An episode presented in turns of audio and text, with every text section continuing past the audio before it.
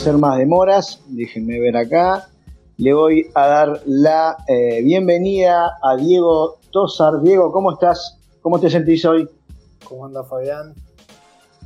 ¿Se escucha bien? Sí? sí, se escucha perfecto. ¿Vos me escuchas bien? Bueno, bárbaro. Bien. Primero agradecerte por... sí, este, primero agradecerte por, por haber estado dispuesto a, compartir este espacio acá en el programa. Y segundo, agradecerte por, por porque nos mandaste una copia del libro, que ya les comenté a la gente que es eh, un espectro de belleza, en donde nos, contá, nos vas, escribís y profundizás lo que nos vas a, tratar de, de, contar hoy. Te cuento que ya llevo un 81% de leído. Te digo este número porque es lo que me dice Kindle que voy leído. Bien. Este, rápido. sí, sí, pero la verdad que, que, mm, atrapante y principalmente lo que, lo que más me gusta es el, testimonio de, la gente que, que está eh, viviendo la experiencia, ¿no? Eh, así que nada, eso es lo que más me gusta me estoy adelantando un poco quizás, pero bueno, quiero antes que nada que te presentes un poquito para quienes no te conocen y nada, que nos cuentes de tu boca de dónde sale todo esto, ¿no? Bien, bárbaro. Bueno, eh, a soy arquitecto, hace, ejerzo hace, bueno, 2004, así que imagínate, 19 años, laburando en recibido y eh, este, fui, oscilando como por distintos, distintas áreas, de la, distintas ramas de la arquitectura y también soy eh, eh, padre de dos hermosos hijos, este, Guadalupe que tiene 16 años y Juaco que tiene 13 años. Juaco está dentro del espectro autista y, bueno, eh, quizás ahí fue que empezó a suceder todo este camino que termina eh, en, el, libro que, terminé de escribir el año pasado, que me llevó como más de dos años escribirlo. Bien, em, vos eh, arrancás esta, esta aventura porque te toca de cerca pero más allá del libro y, de, yo lo decía al principio del programa, mezclar las dos sabidurías que son tu profesión, tu sabiduría como profesional y tu sabiduría como, como padre, ¿no? Eh, pero si me tenés que decir qué, aprendiste con esta experiencia vos, eh, más allá del libro, sino de, la experiencia, ¿qué me puedes decir?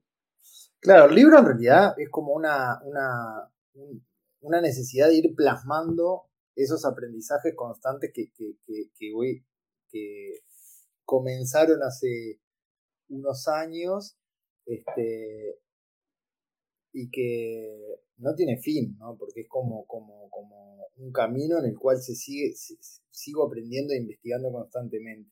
A ver, en concreto, eh, y para, para bajárselo un poco a, la gente que, pueda estar escuchando, eh, las, las personas que están dentro del espectro autista tienen una forma de relacionarse con el entorno que es diferente a la que podemos tener nosotros, en donde la percepción del entorno se da de una forma mm, que de a ratos les puede resultar como este, agresiva o molesta y el, entorno puede ser como discapacitante para esa persona.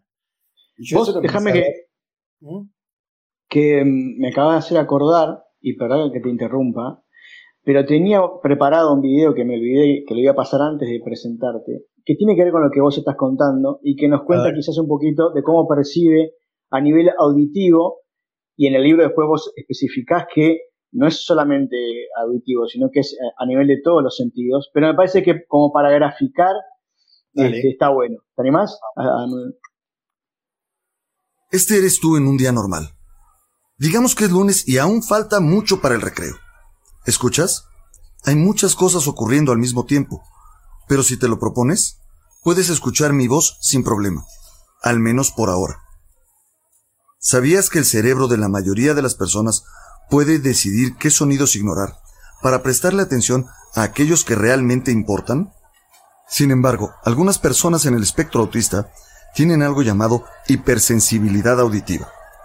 Es decir, escuchan todo al mismo volumen.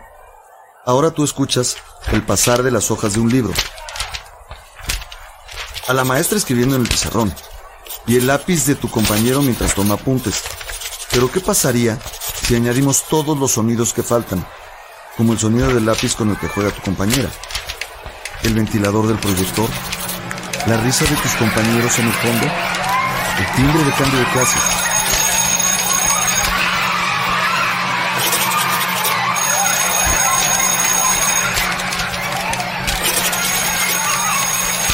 Esta es solo una de las maneras en la que las personas con autismo pueden percibir el mundo diferente. ¿Te imaginas cómo sería si tú no supieras que se va a terminar? Si tú escucharas así todo el tiempo, ¿qué harías?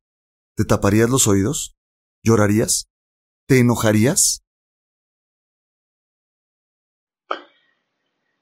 Eh, nada, agregarle a esto que, que, no es que estamos diciendo que todo el mundo, que todos los que están con respecto a autista generan esta, esta experiencia, pero sí es verdad que eh, es, para ilustrar.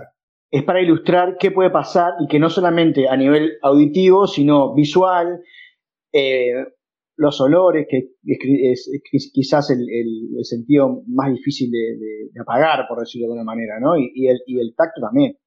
Sí, todo.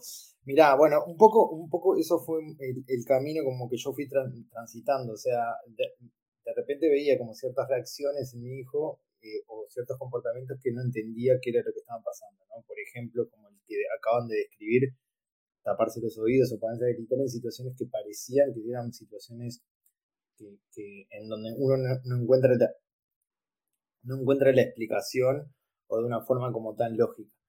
Entonces, eh, bueno, un poquito me, me, puse como a investigar qué era lo que le pasaba a, a, las personas eh, dentro del espectro autista y bueno, me puse a leer, a estudiar muchísimo y encontré bastante de esto que vos acabas de, citar como un ejemplo ahora. Eh, pero me pareció interesante como ir un poquito más allá y hacer como, como hablar con las personas ¿no? y, y, hacer como un camino de entrevistar eh, a ver cómo lo veían de repente otros padres o otras familias que, que tenían una, una situación parecida a la que a la que yo tengo con mi hijo y también poder entrevistar a personas que están dentro del espectro autista que tienen las habilidades de comunicación como para poder para que me lo puedan contar de primera persona. Y bueno, ahí Eso, eso que, que, aparece en el libro de, de, gente grande, adulta, contando de primera mano su experiencia es algo muy, muy rico para, eh, para los que más o menos, yo te cuento que hoy en día incluso pues estoy en una, eh, una de mis tareas es acompañar a un, chiquito con, TEA. Y a mí me sirvió muchísimo, si bien yo ya había leído un montón de cosas, pero nunca había leído algo que eh, uruguayo, ¿no? Porque siempre uno lee, por ejemplo, vos, citas a Temple Grandin, que es alguien conocido a nivel, a nivel mundial y que, bueno, en algún momento leí, vi su, su película y todo, pero eh, leer testimonios de, gente de acá, de Uruguay, de, tu propia cultura, de tu propia idiosincrasia, contarte experiencias que uno vive todo el tiempo y que dice, bueno, ah, empezás como a entender, ¿no? A, integrar esto que, quizás también el libro hace de, más que dar una única solución, de, bueno, de, integrar cada situación, ¿no?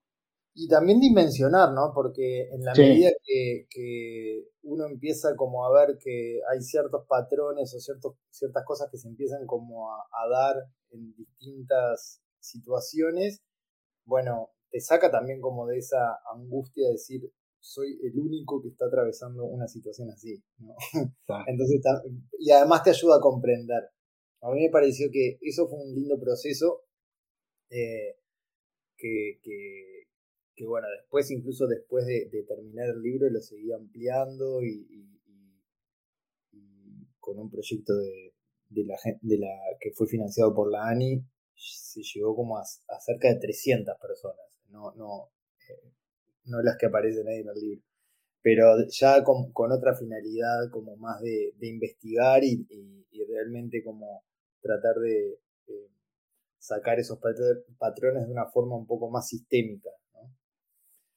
El objetivo, en definitiva, fue eso, fue aprender como, como dado que, no existe una, una, o sea, en, un momento yo me puse a pensar y dije, bueno, ¿qué puedo hacer yo desde mi formación, desde, desde mi situación personal, ¿no? yo como arquitecto y como padre, para hacer un aporte a esto, para transformar un poco estas energías, ¿no? Porque eh, es una situación que hay veces que se, que se hace adversa y difícil de sobrellevar y el hecho me parece como de, encontrar como una causa como para poder eh, darle la vuelta y transformarlo en, algo productivo y una energía positiva redobla y, como le da un nuevo significado a todo.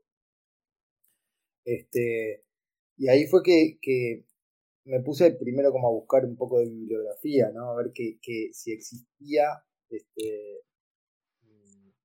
nada, mm, arquitectos, colegas que estén en, bueno, en Uruguay no, pero en, el mundo, a ver si, si estuvieran investigando en esta área.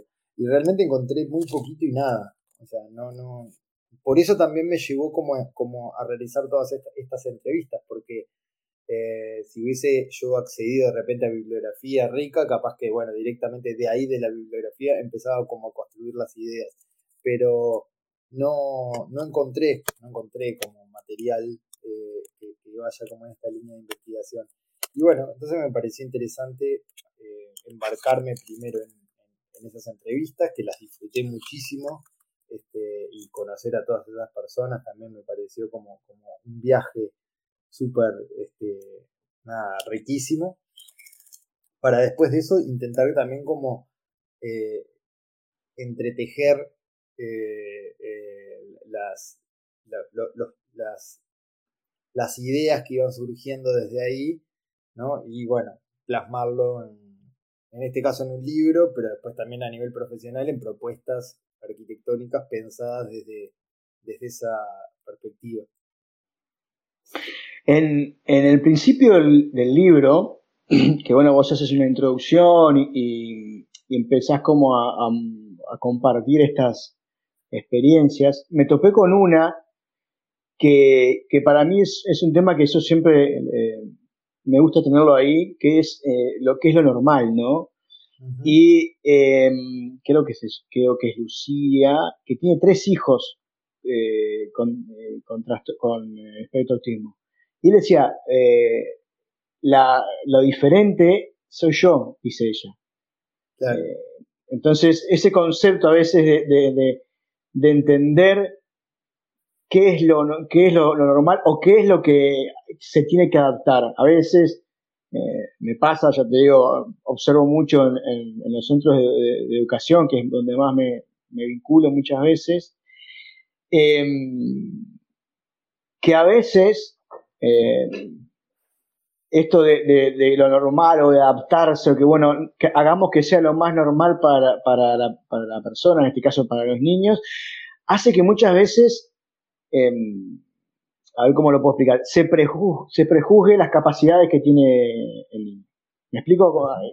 Como que porque tiene esto no va a ser capaz de hacer tal cosa.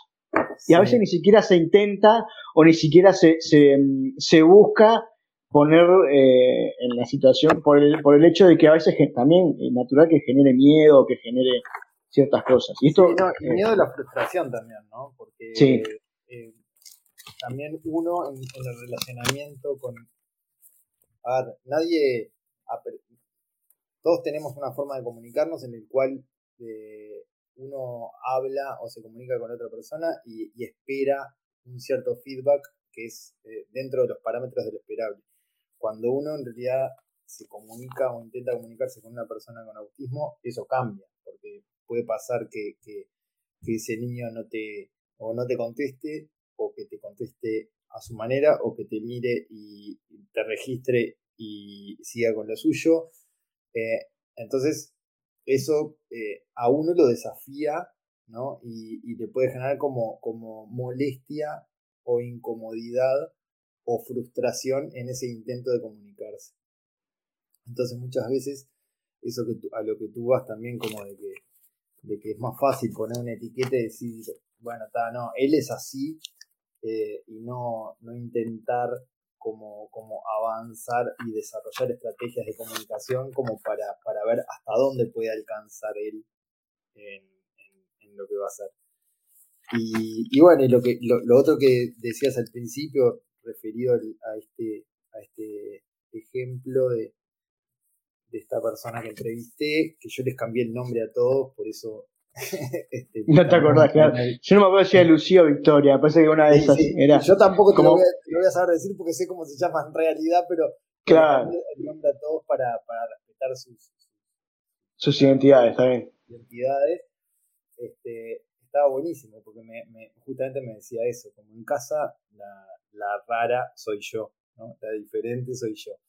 Y, y, y es como que eso te rompe bastante como la, los parámetros de, de, de, lo que entendemos por, o cómo estamos seteados a ver todo desde, desde una lógica de lo normal y lo anormal, lo, lo sano y lo roto, ¿no? Eh, o el, el, incluso en este universo, el, el neurotípico y el, y el, y el autista. Y, y, bueno, yo ahí en, en, un momento también como del libro introduzco que, que, parece como mucho más rico abrazar el concepto de neurodiversidad, en donde no rompe un poco esos parámetros de, ¿no? polares o, de binomios, este, y, y, bueno, establece que todas las personas eh, tienen una diversidad neurológica y que hay un espectro grandísimo que comprende a, a, todas las personas, entre ellas a los autistas y también a, las, a los neurotípicos. Y tampoco hay una barrera exacta que, que, separa, bueno, de acá para acá sos autista y de acá para acá sos neurotípico. De repente hay, hay un límite que es un poquito más borroso y todos podemos tener ciertas características que, que, se van como más hacia un lado y personas con autismo de repente tienen ciertos características que son que se corren como para hacia, hacia el otro lado también.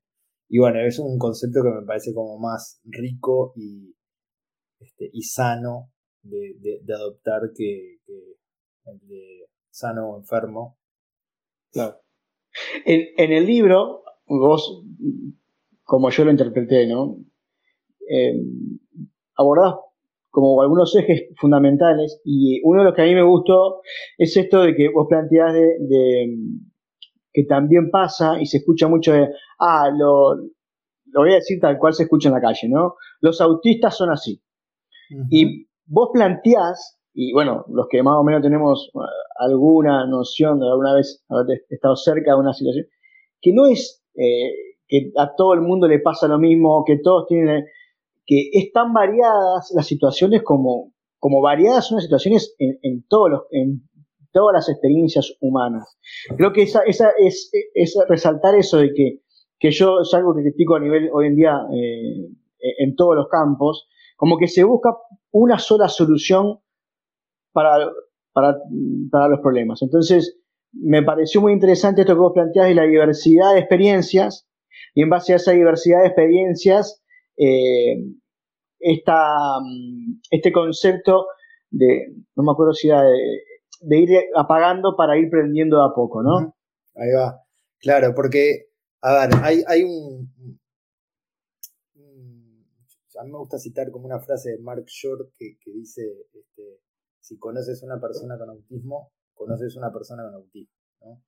O sea, en realidad hay personas que piensan que porque porque conocen a un chiquilín con autismo, entonces con, saben cómo se conocen a todos. Claro, pero eso es tan ridículo como, pensar que si conociste a una chica pelirroja y de pecas, conoces, sabes cómo son todas las chicas pelirrojas y de pecas, o si conociste a un, a niño que tiene un grano en la nariz, todos los niños con el grano en la nariz van a ser iguales, ¿no? O sea, es, es una simplificación que, que, es totalmente absurda. Este, Entonces, cuando uno en realidad empieza a, romper esa, ese, ese concepto y empezás a averiguar, a, zambullirte un poquito más, entendés que hay un universo de personas dentro de, de, las personas, dentro de los autistas. Y, y como tal, también no hay una propuesta que contemple que sea como, como la, que está buena para todos, eh, porque justamente todos eh, hay que abrazar la diversidad y no hay que simplificar en, que, en que, bueno, este, en buscar un camino que sea totalitario, ¿no? Para, hacia todas las personas. Entonces, el, ese camino, eso que tú citabas recién, es como una estrategia que, en el estudio utilizamos bastante de, a la hora de abordar como un, diseño este, de un espacio, lo, primero que tenemos que pensar es que si hay, si hay personas que dentro del espectro que son hipersensibles y hay otras personas que son hiposensibles ¿no? al sonido, o lo mismo a la luz, o lo mismo al tacto, o lo mismo a la cantidad de información y demás. Entonces, ¿cómo podemos hacer para hacer una propuesta que, que contemple a todas las personas? ¿no? Cuando en realidad hay personas que tienen una, forma de percibir opuesta eh, sobre el entorno que los rodea. Entonces, el, camino fue eso. Bueno, primero lo que tenemos que hacer es lograr que, sea accesible para todos, ¿no? Y para eso es mejor apagar esos estímulos, ¿no? Apagar todas las, las, luces eh, proyectuales y crear como un ambiente bien calmo que, le que abrace y le dé la bienvenida a, a todas las personas. Luego, en realidad, hay personas que buscarán ciertos estímulos dependiendo de su perfil sensorial, ¿no? Y entonces lo que tiene que ser, ese espacio es como rico en opciones.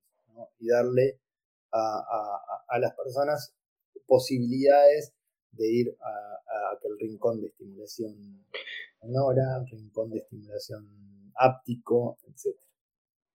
Estaba también el espacio de, gustativo, ¿cómo era? Por así, era eh, de degustación. Claro, exacto. Ahí está. Que, era como para estar eh, para disfrutar. este, eh, ponerlos, porque en realidad eh, hay un tema también vinculado con la anticipación. Vos que en realidad trabajas con, con un chiquilín con autismo, mm. Lo debes tener claro que, que, prever las situaciones. necesitamos que nos anticipen las cosas, ¿no? Como que en mm. realidad, si yo si vos ahora me cortás y me pones a hablar de fútbol, yo digo, pará, Fabián, vinimos a hablar de, del libro, ¿no? Vos me anticipaste que íbamos a hablar del libro, yo no estoy preparado para hablar de fútbol. Bueno, eso mismo a una persona con autismo le pasa de una, forma como bastante más este, traumático y le puede generar como disrupciones mayores, ¿no? Y eso llevado a los espacios, también eh, cómo puede ser, cómo puede la arquitectura eh, anticipar lo que va a suceder en, en cierto, en cierto lugar. Y ahí fue que le llamé a esos, a esos espacios, espacios de degustación, ¿no? Como, o esos espacios como de anticipación o degustación. Está vinculado con el concepto de anticipación. El, esto que vos mencionás, de, ir eh, activando los estímulos o dando opciones para que cada, eh, cada ser que, que está viviendo esa experiencia pueda elegir también promueve la, la, independencia, ¿no? Y el, que ellos mismos empiecen a elegir por sí qué sí pueden, qué sí les gusta y qué no les gusta, ¿no? Y, y, me parece que, que, eso también es algo que pasa a veces, ¿no? Que, que como que le apagamos la posibilidad de que ellos mismos eh, sean sus propios investigadores, de ver qué se sienten, en qué lugares se sienten o en qué situaciones se sienten cómodos y en qué situaciones no. Sí, totalmente, totalmente. Yo creo que... Eh, pero eso es un poco también como, como una, una, un formateo que tenemos nosotros de... en general. En general, los adultos nos comportamos de esa manera. Es más sencillo de repente al enfrentarse con, otra persona, uno poner las reglas de juego a dejar que, las reglas de juego las, explore el otro, ¿no? Y mucho más en un caso de un, niño y mucho más si es un niño con autismo, eh, porque está como más liberado a la, a, la incertidumbre y en realidad nosotros como adultos mm, no estamos tan preparados a esa incertidumbre, cosa que, sería algo como lindo para ejercitar. Sí. Incluso eh, siendo, eh, leyendo el libro y viendo las, recomendaciones que, se va haciendo de, las luces, de los colores, eh, de los pisos, de, bueno, de los... Yo digo, en un momento me pongo a pensar, digo, y en realidad sería, bueno sería bueno para, para en, un, en un colegio, ¿no? esas recomendaciones no bueno no sería bueno para todos no, no todos los niños y las niñas que, que, transitan la educación están bombardeadas de estímulos bombardeadas de situaciones eh, eh, estresantes eh, y la diferencia que tienen los que tienen el espectro autista es que no tienen filtro no tienen capacidad en realidad no está no, no puede ser que también viendo lo más general y en esto de decir, bueno, integrar todo. Eh, de hecho, en realidad, eh, lo estamos proponiendo un poco para eh, desde ese lado. O sea, todo esto viene siendo como un aprendizaje y lo estamos volcando a, a, espacios de, de, aprendizaje, a escuelas y colegios, y, y el camino va por ese lado. O sea, hace 10 años capaz que Cualquier intervención en donde iban niños estaba cargado de colores y estímulos, porque con esa idea de que el niño se tenía que divertir y estimular, y capaz como que subestimando un poco la capacidad del niño también de poder apreciar otras cosas que no sean rojo intenso, amarillo, verde, fluo, no sé qué, luces, sonidos, ¿no? Ruido, sí. Ruido dejame un poco en paz, ¿no? Capaz que yo en realidad quiero como, como ir transitando mi propio camino y mi propia búsqueda y encontrar también el, el, el, el, el eh, la esencia del diseño de esos de, de, de, de, ese espacio sin que vos me lo, me lo, explicites de una forma como tan tan tan obscena si se quiere este a su vez también eh, el, toda esta investigación y todo este, este camino que venimos transitando justamente es eso. No, no, no, no se trata de crear espacios para personas dentro del espectro autista ni para niños dentro del espectro autista. Es, es pensar como, como los mismos espacios que, que, que, pensé toda mi vida, que los arquitectos pensamos toda, toda nuestra vida, pero en vez de entrarle por la, por la puerta de entrada de los, los neurotípicos, ahora sí voy a dividir para, para, para problematizar, ¿no? Y ver si de esa forma luego los autistas encajaban o no. Lo que hacemos es entrarle a construir o a diseñar espacios para todas las personas, pero desde la mirada desde, de, de autistas. Y eso da espacios que para todas las personas terminan siendo más amables, ¿no? Terminan siendo este, más agradables y más personalizables también eh, a los intereses de cada uno de, las personas. Es, es, interesantísimo, porque es una capa nueva que, que, se le agrega y una, una, variable que no la veníamos considerando hasta hace poco, hasta ahora. Porque para mí sería, o sea, me parece que es mucho más rico a la hora de plantear eh, una construcción o ni siquiera una construcción, una, un ordenamiento de los espacios.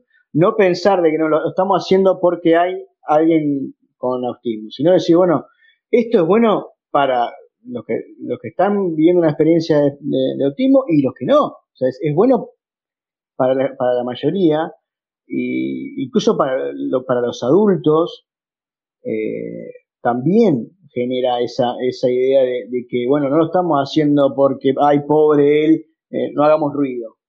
No, no, eh, eh, esto de que, bueno, los espacios, la, armonía, los espacios de, de, cuidado, favorece, y más en la educación, ¿no? Favorece mucho más al, transitar en, esa experiencia. Totalmente, va por ahí, va por ahí el, camino. O sea, en definitiva, cuando, cuando uno tiene como dos formas de tratarlo, eh, eh, una, una, problematización o, un, cómo encarar un problema de resolver un, espacio, ¿no? Eh, y, siempre es bueno llevar la analogía de, otras discapacidades como para, porque de repente son como más gráficas para comprender si yo para acceder a un edificio, este, toda la vida accedí por una escalinata, ¿no? Y de repente aparece una persona con, en silla de ruedas, y lo que hago es, bueno, le, hago una rampita en el costado a la persona con silla de ruedas, el 99% de las personas sigue subiendo por la escalera y el, y el pobre ¿no? amigo que, que, está en silla de ruedas, buenísimo, llega a subir, pero va solito este, por un camino alternativo. Entonces, eh, eso sigue siendo segregar, ¿no? Eh, o sea, no, no, no, está generando como un ámbito de convivencia, porque en realidad no están transitando el acceso todos eh, de la misma forma.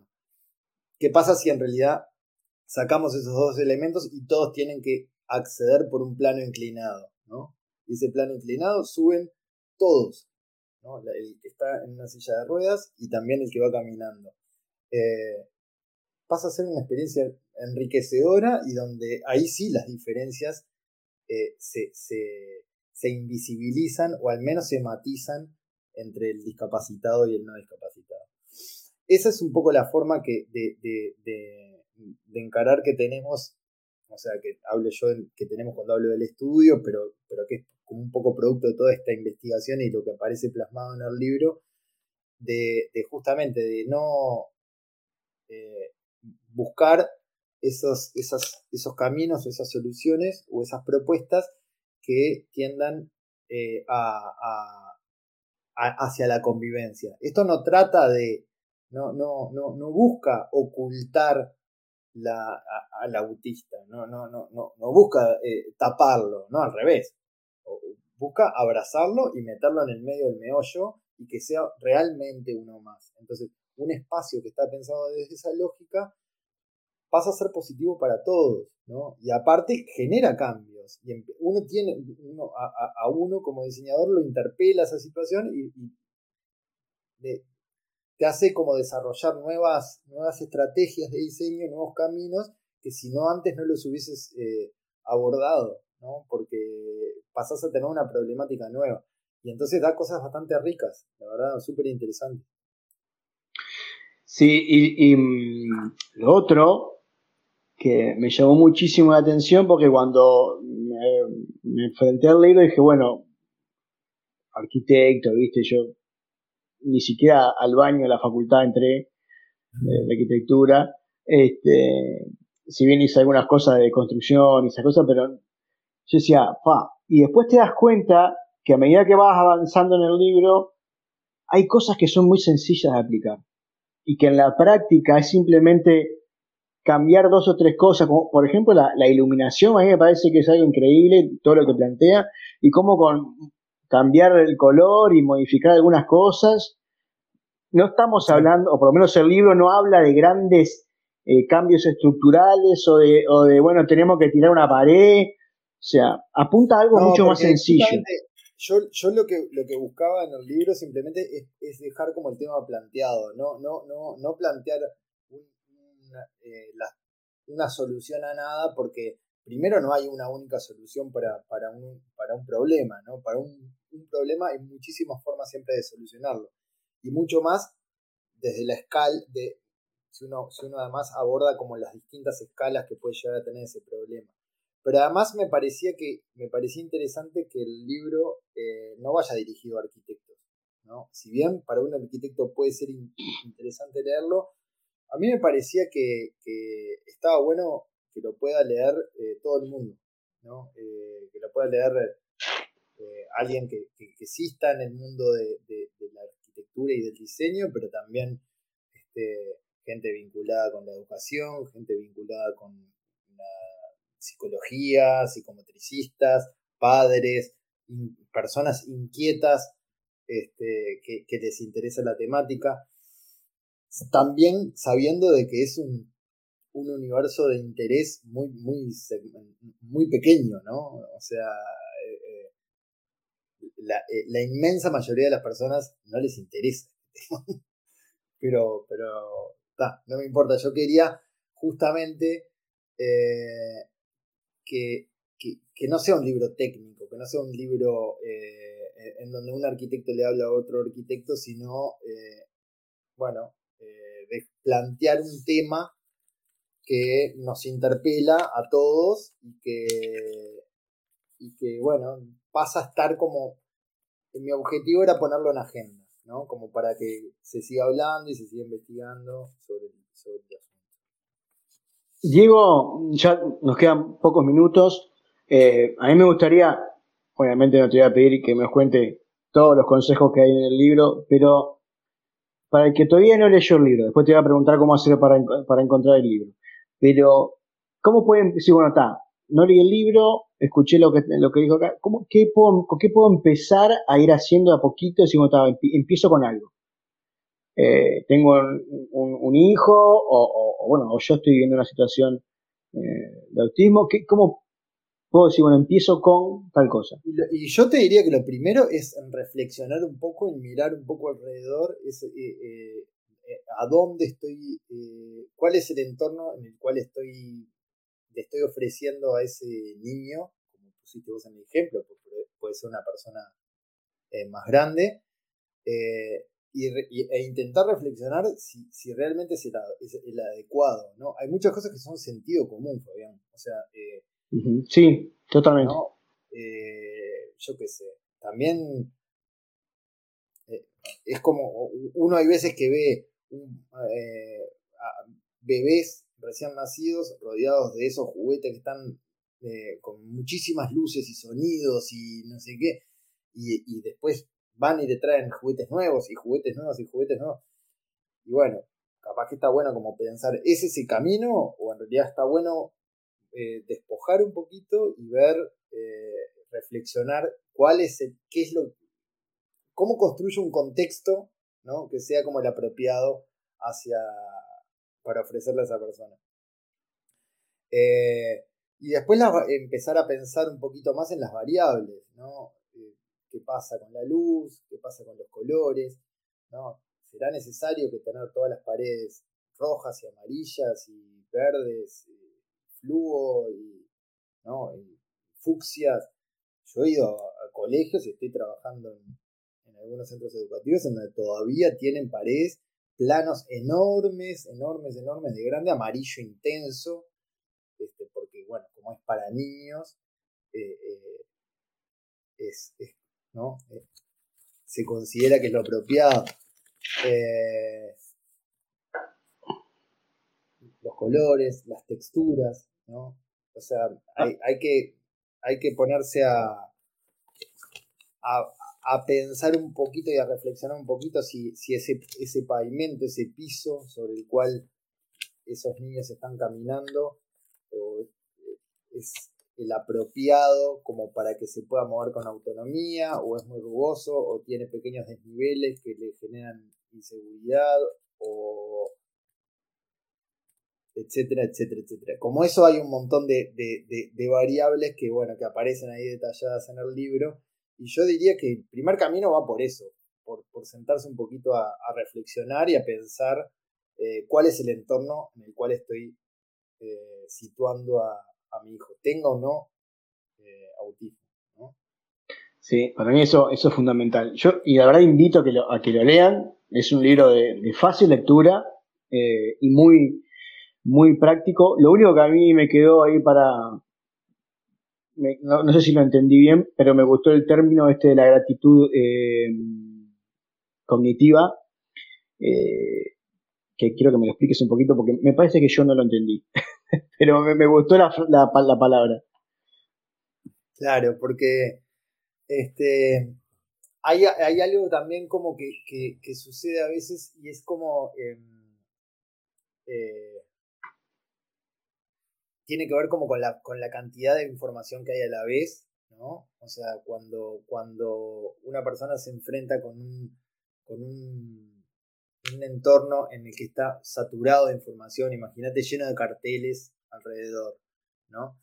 Eh, nosotros de repente lo que podemos hacer es como abstraernos y poder eh, eh, leer, resumir la lectura que hacemos en decir, bueno, este es un plano lleno de cartelería. Las personas dentro del espectro autista, muchos de ellos empiezan a leer de una forma distinta. En vez de empezar por lo general para ir luego al detalle, empiezan por cada uno de los detalles. Entonces empiezan como a construir esa lectura total con un detalle, otro detalle, otro detalle, otro detalle, otro detalle. Cuando todo eso es tan complejo, da muchísimo trabajo eh, y lleva muchísimo tiempo leer, eh, leer, todo eso. Es como cuando, cuando en la computadora le pones, este, la pones a hacer muchísimas cosas a la vez y se cuelga. Se carga la eh, RAM. Claro, tenés que, reiniciar porque, porque está, porque no da abasto. Bueno, es un poco eso. Es como que en realidad empezó por un camino que se le hace como muy difícil llegar al total. El, eh, y por ahí va el tema como de esa gratitud cognitiva, ¿no? Eh, tiene que ver con eso, con cuáles son esas, eh, esas intervenciones que uno puede hacer en el espacio como para, para poder simplificar esa lectura y poder generar una, una un, un transitar ameno por, por el espacio. Ahora sí, Diego, si, si queremos hacernos el libro, ¿cómo podemos hacer? No, yo ya lo tengo, pero. El libro está. Eh, es de, distribución gratuita en, en su versión en. Eh, Digital. Kindle o versión EPUB y está en cualquiera de las plataformas, Amazon, Google Play, etc. Lo más fácil es buscar en, en, Google un espectro de belleza y ahí te lleva a cualquier plataforma y ya lo puedes descargar. Si no, vamos a poner abajo en la descripción de este video también el, enlace para que lo puedan descargar más rápido. Bien. Em, Diego, ¿cómo te sentiste? Divino. ¿Sí? Bueno, muchísimas gracias por nuevamente por haber aceptado estar hoy, hoy acá. Eh, te invito a que quizás si en otro momento eh, actualizan la información, eh, poder tener otra, otra actualización de esto. De mi parte, muchas gracias y de parte de la gente que, está viendo, que, le está gustando mucho el programa y el, lo que vos nos bueno, Fabián, muchísimas gracias a vos por, por el espacio, por la invitación, un placer. Y bueno, por el interés, este, lo aplaudo. Vamos arriba. Bueno, muchas gracias, eh, Diego. Que tengas un buen día y nos estamos viendo pronto.